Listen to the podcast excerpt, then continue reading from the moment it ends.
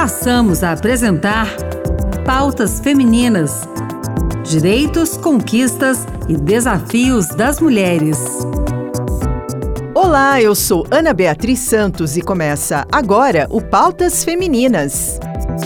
Na segunda parte da entrevista, Dani Costa fala sobre o trabalho do Instituto Brasilinas no município de Ariquemes, Rondônia, e a necessidade da mulher vítima de violência doméstica ter uma rede de apoio efetiva. Vamos ouvir? A mulher muitas vezes fica junto com o agressor, ela realmente ela não, ela tem medo, ela não tem condições de se manter financeiramente sem a presença daquele homem que a agride, né? É isso mesmo, é uma dependência, uma codependência, né, financeira, emocional, é uma cegueira, é uma hipnose. Foi isso estudando mesmo, a gente cada vez mais vai entrando nesse mundo e vai estudando, e é como se ela tivesse numa hipnose porque ela não vê saída. Então, as casas de apoio, apesar de, é, para algumas pessoas, olharem como algo não vai trazer uma cura, não vai sanar a situação, mas elas são necessárias. Sem elas, essas mulheres não teriam condições de, pelo menos, iniciar o rompimento do ciclo porque ali é uma rota de fuga. Tem um seriado que está na, na, na, no streaming, né, no Netflix, aquele Maid, que Sim. quer dizer empregada, né? Isso. É, é empregada em, em, inglês, que mostra muito isso. A, a, moça, né, até dentro da casa de apoio, ela acha que as outras, as outras mulheres são, é, são agredidas, mas que o que ela vivia não era agressão. É, é isso é curioso, mesmo, né? é isso mesmo. Ela não conseguia enxergar que ela vivia uma violência com relação à mãe, Sim. que a mãe também vivia numa violência, no sistema Sim. ali, né, no ciclo, e que por isso ela replicava o comportamento da mãe, e ela não conseguia enxergar que o que ela passava com o marido era uma situação de agressão, Sim. inclusive patrimonial que ela Sim, vivia. ela ele, ele toma o cartão o cartão de banco dela, né? Exatamente. Ela não tem acesso à conta bancária, é um absurdo isso. É isso e acontece muito. Muito. Violência doméstica ela é Sim. Porque não importa a classe social. A gente acha que só acontece com as pessoas que estão no nível de vulnerabilidade muito alto. Não vai acontecer do baixo ao alto, né? Ela é democrática.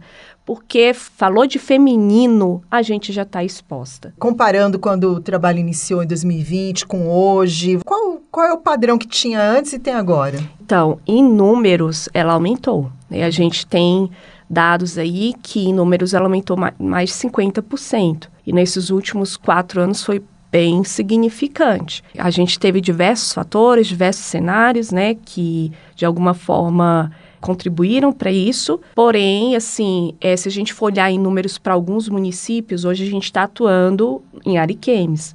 Os números lá são bem relevantes, mais de 200% de um ano para o outro. Inclusive, o nosso case né, de sucesso é a Isis, é a nossa menina, inclusive a logo do Instituto Brasilinas. A Isis é uma mulher que foi acolhida pela Casa Noeli, passou pelos nossos ciclos de capacitação e hoje ela é uma empreendedora. Tem o próprio negócio dela e é presidente da Casa Noeli hoje e sendo referência para outras mulheres para o rompimento do ciclo. O nosso desejo dentro do Instituto é que mulheres ocupem o seu lugar de fato, tenham espaços, que elas tenham a independência e o poder de escolha que qualquer ser humano tem. Então, o Instituto vem com essa mensagem de transformação social, transformação humana, por meio dessas ações focadas né, em violência doméstica, abuso, desenvolvimento humano com esse olhar para o feminino, né, no empoderamento feminino. Mas aqui em Brasília o que está chamando muita atenção, principalmente na imprensa, é o fato do, dos casos de violência que acabam em morte, né? Uhum. O triste do feminicídio. O que, que você acha que a gente pode fazer para ir revertendo essa tendência que é tão cruel? Bom, eu não acredito que seja um trabalho individual. Não pode só devolver para a mulher essa responsabilidade. Tem que ser um trabalho em rede, sabe, Ana? é, setor público, sociedade civil, setor privado, as redes né, de saúde, é, as delegacias, atender melhor essas mulheres quando chegam para poder denunciar.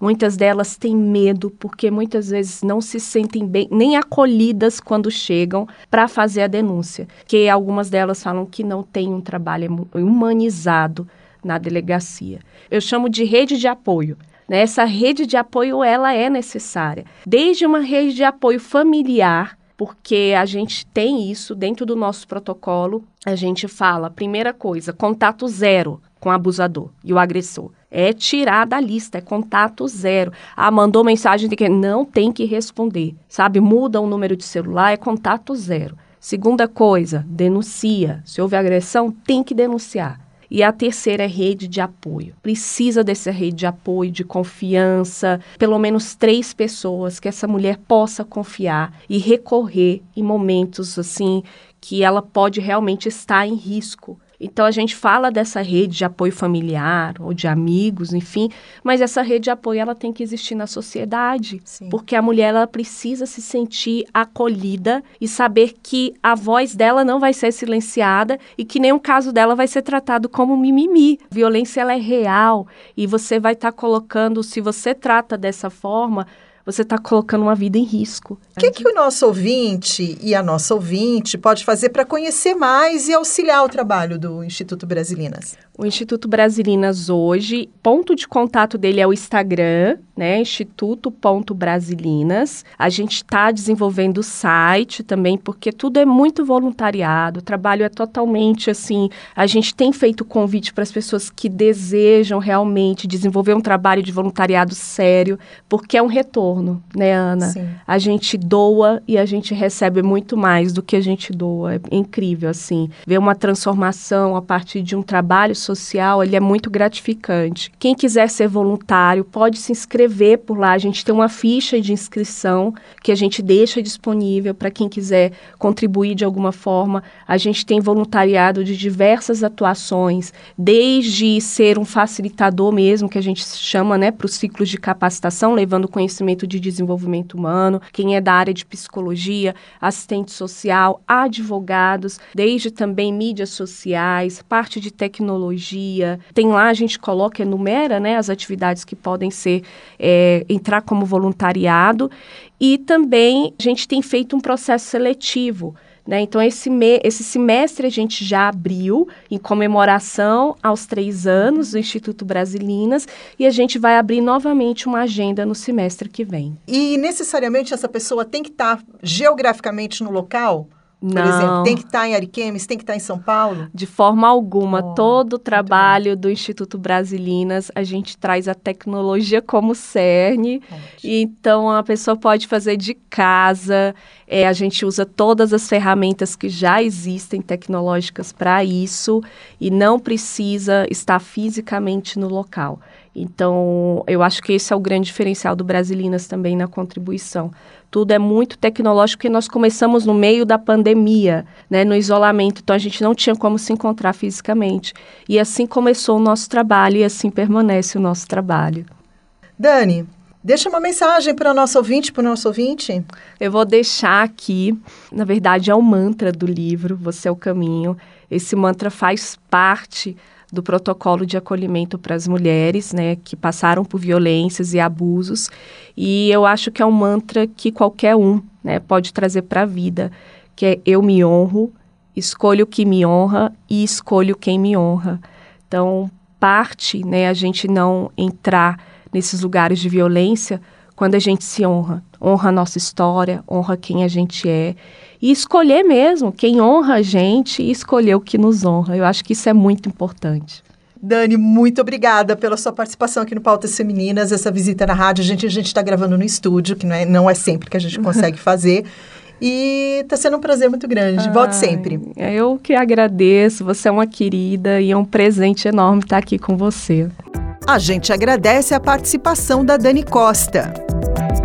O Pautas Femininas termina aqui. Este programa teve produção de Anderson Mendanha e Rita Zumba, apresentação de Ana Beatriz Santos e trabalhos técnicos de Josevaldo Souza. Obrigada pela sintonia. Tchau, tchau.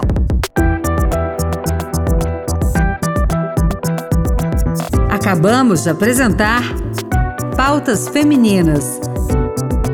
Direitos, conquistas e desafios das mulheres.